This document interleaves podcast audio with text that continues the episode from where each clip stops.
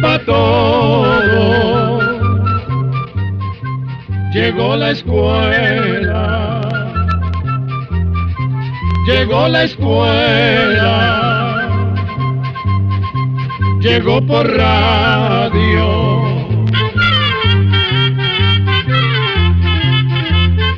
Una nueva oportunidad, un nuevo encuentro, un nuevo abrazo centroamericano. ¿Cómo están amigos? Qué placer estar de nuevo con ustedes para presentarles un nuevo episodio de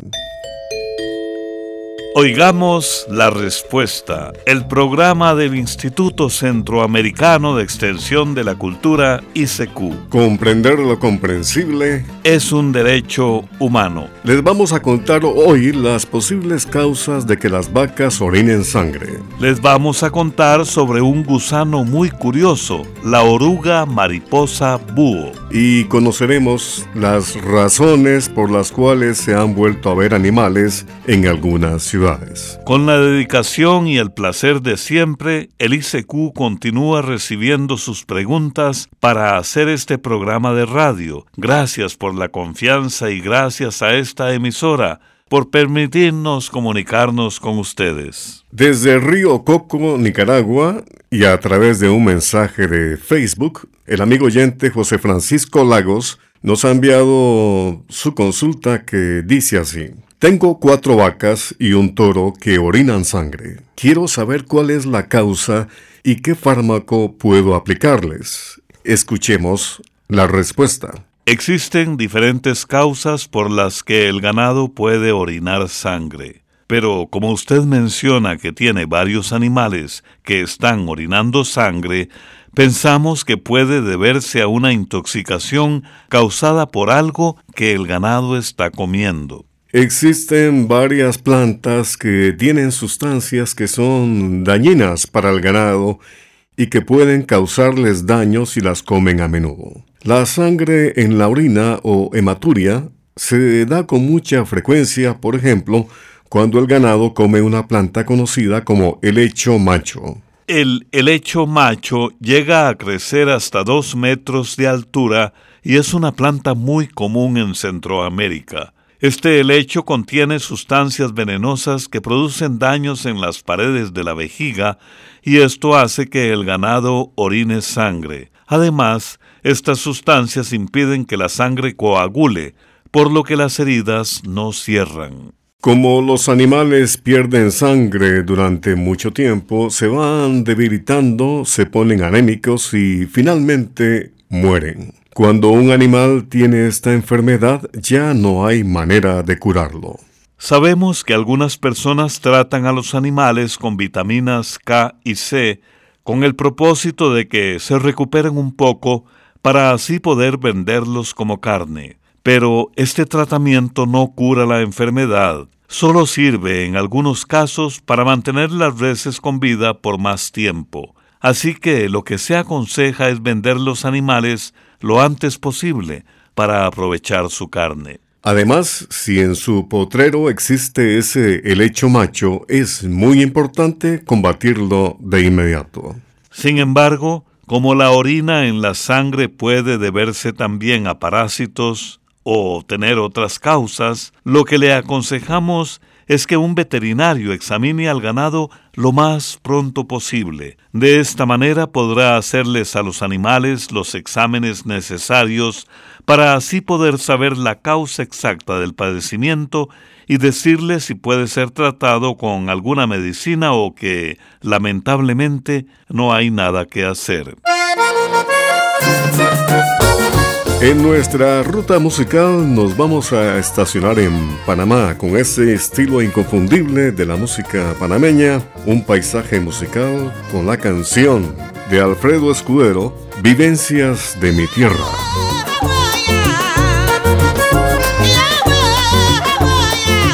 En tradicional ritmo alegre, puro y bueno, lleno de afecto especial al folclor que tanto quiero.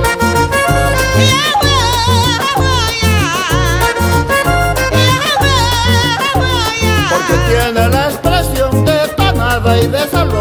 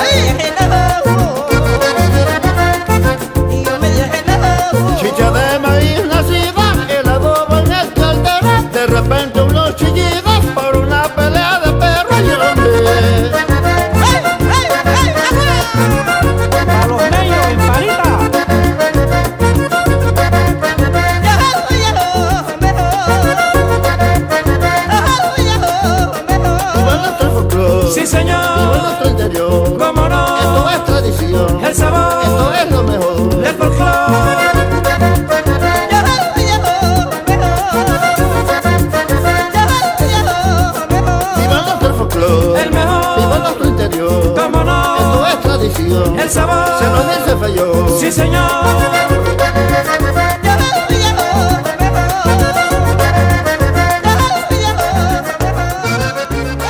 Envíenos sus preguntas al apartado 2948-1000 San José, Costa Rica. También nos puede contactar al correo electrónico isq.org o encuéntrenos en Facebook como Oigamos la Respuesta. Continuamos con las consultas y aquí está una de un estimable oyente que nos ha enviado un mensaje desde la provincia de Heredia, en Costa Rica, y dice así. ¿Por qué hay huevos de gallina o de pato que cuando se echan en una palangana flotan y otros se hunden? ¿Y por qué unos nacen y otros no? Escuchemos la respuesta. Los huevos que flotan es porque tienen aire adentro. Estos huevos generalmente están malos y aunque sean huevos fértiles, es decir, que han sido fertilizados por un gallo, si se ponen a empollar no nacen. Vamos a contarle que las personas acostumbran hacerles a los huevos dos pruebas poniéndolos en una palangana o tazón con agua. Hay una prueba que se les hace para saber si el huevo está fresco y se puede comer. Si al poner el huevo dentro del agua se va al fondo, quiere decir que está muy fresco y que se puede comer sin problema. Pero si el huevo flota, quiere decir que está muy viejo o malo. En este caso, lo que se recomienda es quebrarlo en un recipiente y olerlo para saber si es mejor eliminarlo o si todavía se puede comer. La segunda prueba se les hace a los huevos que se tienen empollando y que no nacen aunque haya llegado el tiempo en que deberían haber nacido. Esta prueba debe hacerse con mucho cuidado. Se hace uno o dos días después del momento en que deberían haber nacido. Los huevos deben ponerse en agua tibia porque, de lo contrario, podría afectar a los animalitos que se están desarrollando.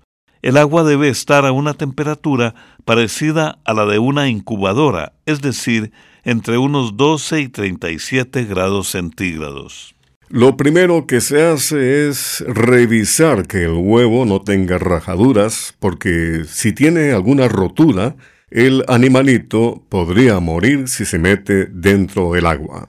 Una vez revisado el huevo, se mete dentro del agua. Si flota, quiere decir que el huevo está malo y que el pollito o patito ya está muerto. Si la mitad del huevo queda sobresaliendo de la superficie del agua, indica que no vale la pena volver a ponerlo a empollar porque posiblemente no va a nacer.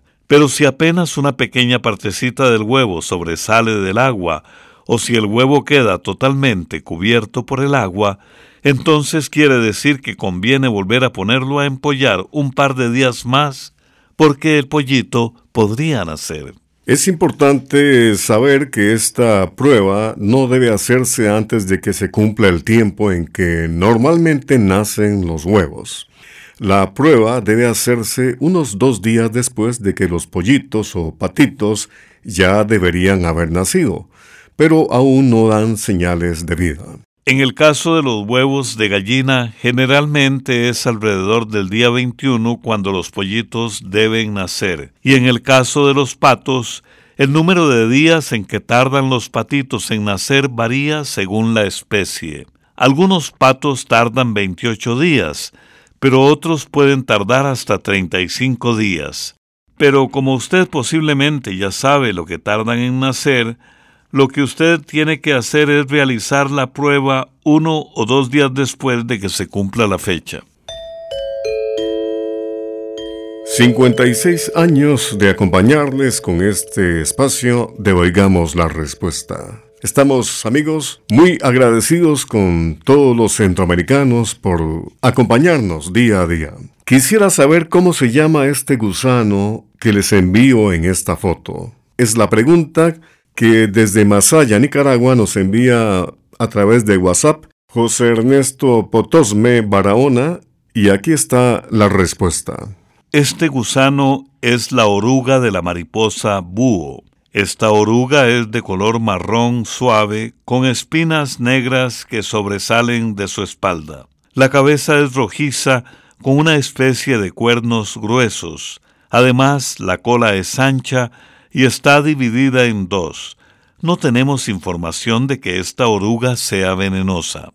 En general, las mariposas búho se pueden encontrar desde el sur de México, Centroamérica, Colombia, Perú, hasta la zona del Amazonas. La mariposa búho con frecuencia se encuentra cerca de los cultivos de bananos y muchas veces se consideran una plaga de estas plantaciones. Hay dos características que ayudan a identificar estas mariposas, su gran tamaño y sus grandes ocelos o manchas redondas que tiene en la parte de atrás de las alas que parecen ojos grandes.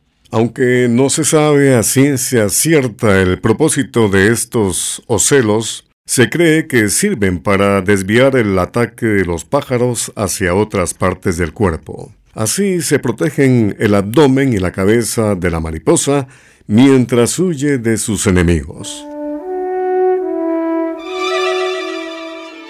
Vamos a la música. ¿Quién de nosotros no ha grabado alguna vez dos nombres dentro de un corazón en un árbol? Algo así nos sugiere Vicente Fernández, ese gran cantante mexicano ranchero, con la tradicional y muy conocida La Ley del Monte.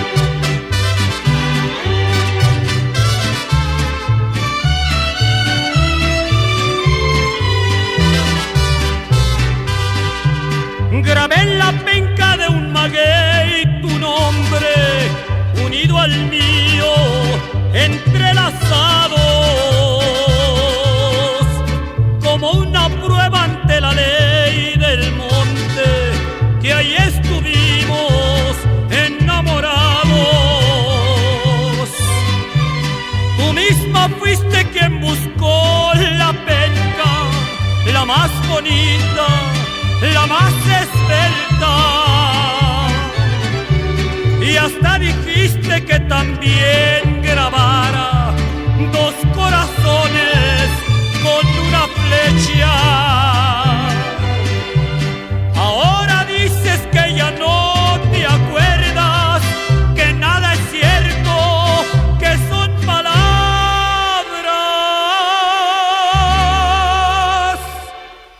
estoy tranquilo porque al fin de cuentas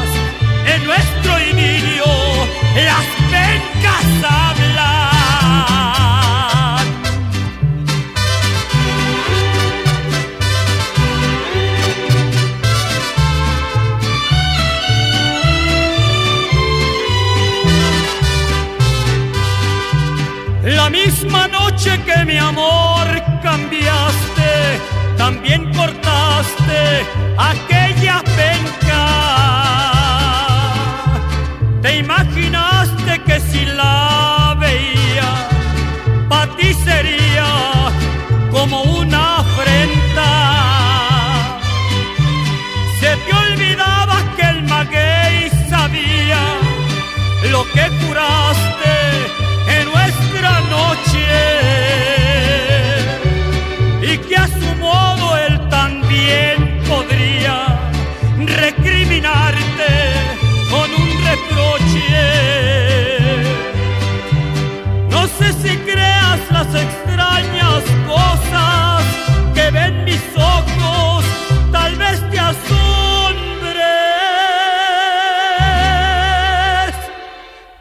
pencas nuevas que al maguey le brotan vienen marcadas con nuestros nombres.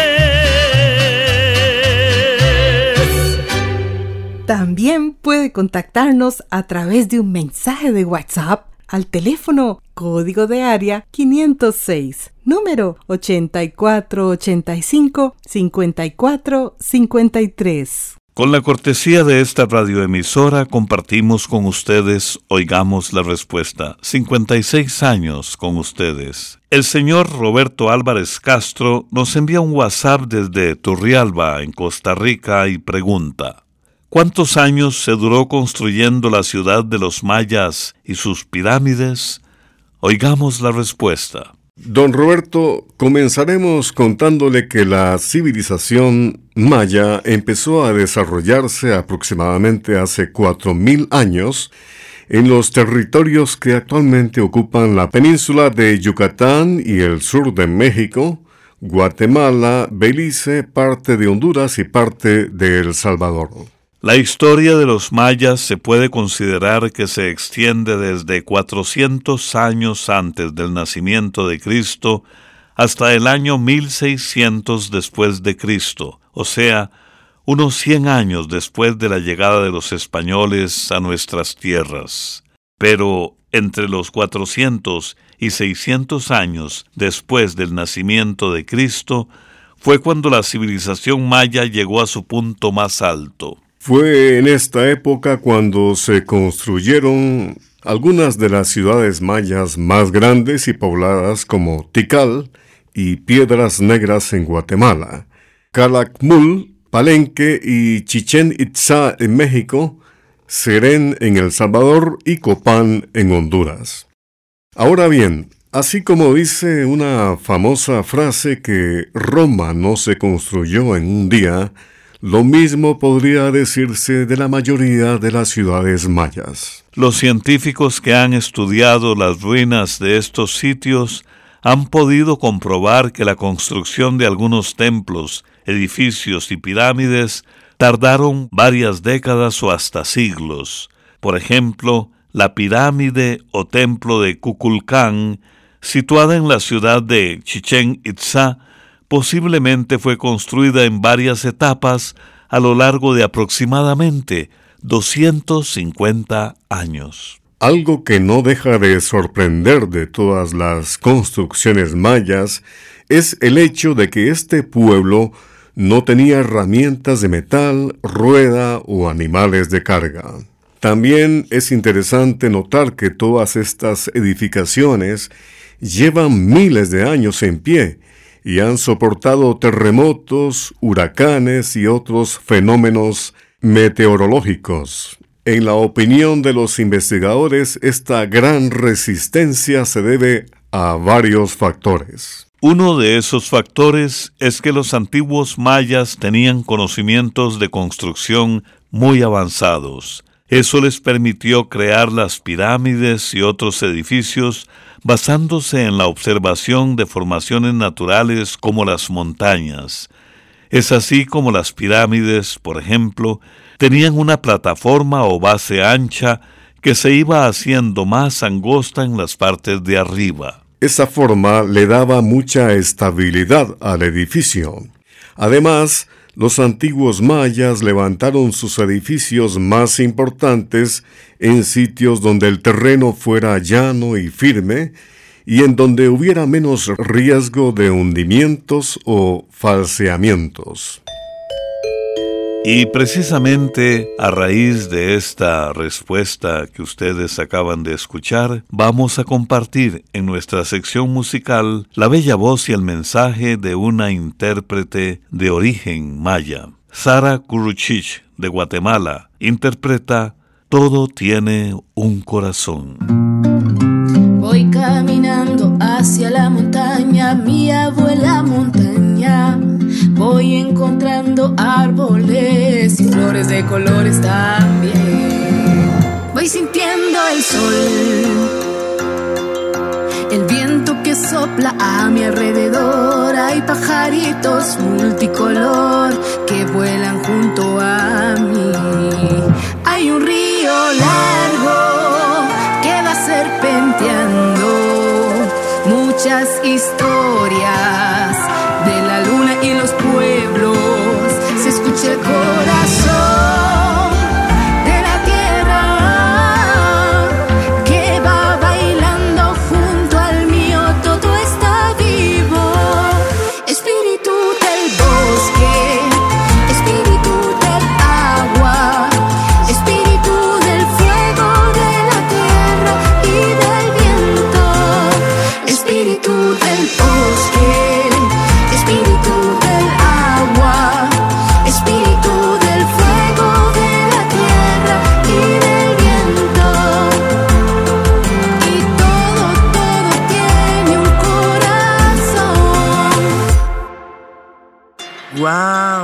¿El agua tiene corazón? claro todo tiene corazón Yo también quiero protegerla. Yo también. Yo también. Así decimos en mi pueblo.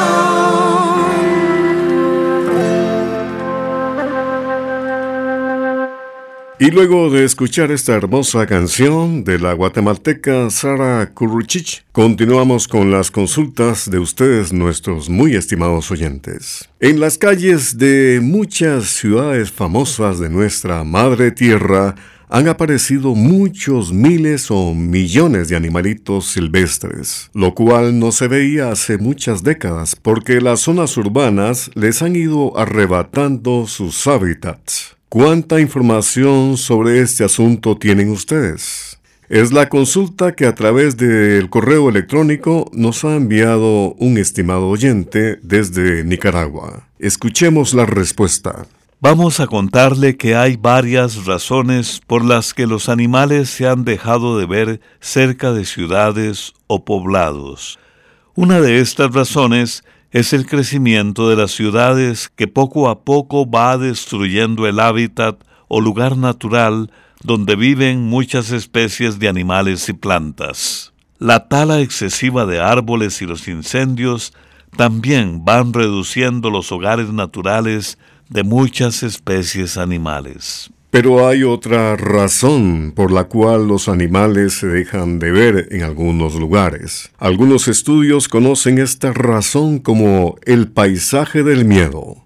En otras palabras, es una especie de defensa que tienen muchos animales de no acercarse a lugares que podrían ser peligrosos. Varias actividades humanas como la cacería o la pesca son percibidas como amenazas por los animales y por eso muchos se mantienen alejados de los lugares donde viven las personas. Ahora bien, con la emergencia que vive el mundo entero a causa del coronavirus y la enfermedad COVID-19, en muchísimos países se ha pedido a las personas que hagan cuarentena para evitar el contagio y la propagación del virus. En otras palabras, la cuarentena busca que las personas se queden en sus casas por varios días para que así el virus no tenga oportunidad de pasar de persona a persona como si lo podría hacer con calles llenas de gente. Muchas personas han seguido esta recomendación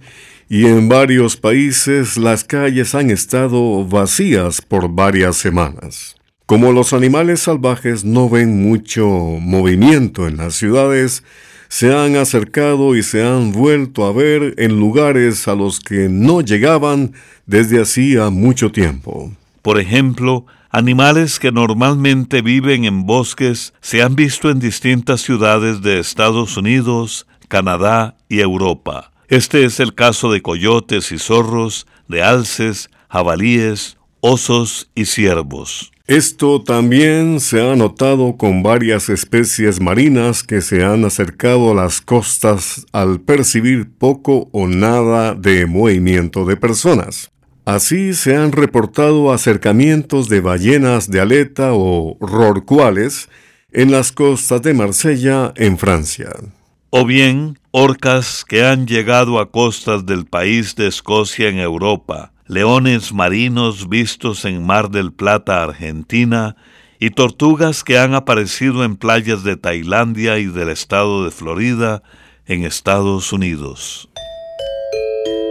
Estimados oyentes, en la parte final de este programa les transmitimos un proverbio maya que dice así, No empieces a dar rodeos, di la verdad. Por estas fechas, desde hace más de 50 años, el libro Almanaque Escuela para Todos recorre todos los países centroamericanos para llegar a miles de hogares con información útil y entretenida para toda la familia. Cuentos, chistes, recetas de cocina, adivinanzas y consejos útiles podrá encontrar usted en el almanaque Escuela para Todos número 56, que ya está a la venta. Programa D, Control 35. Y así llegamos al final del programa del día de hoy. Los esperamos mañana en este su programa Oigamos la Respuesta. Mándenos sus preguntas al apartado 2948-1000 San José, Costa Rica. También puede enviarnos sus preguntas al correo electrónico isq.org o encuéntrenos en Facebook como Oigamos la Respuesta.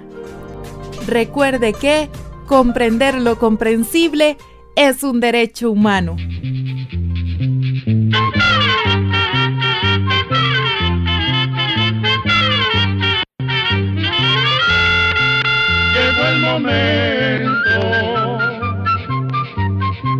De despedirnos. Se va a la escuela, se va cantando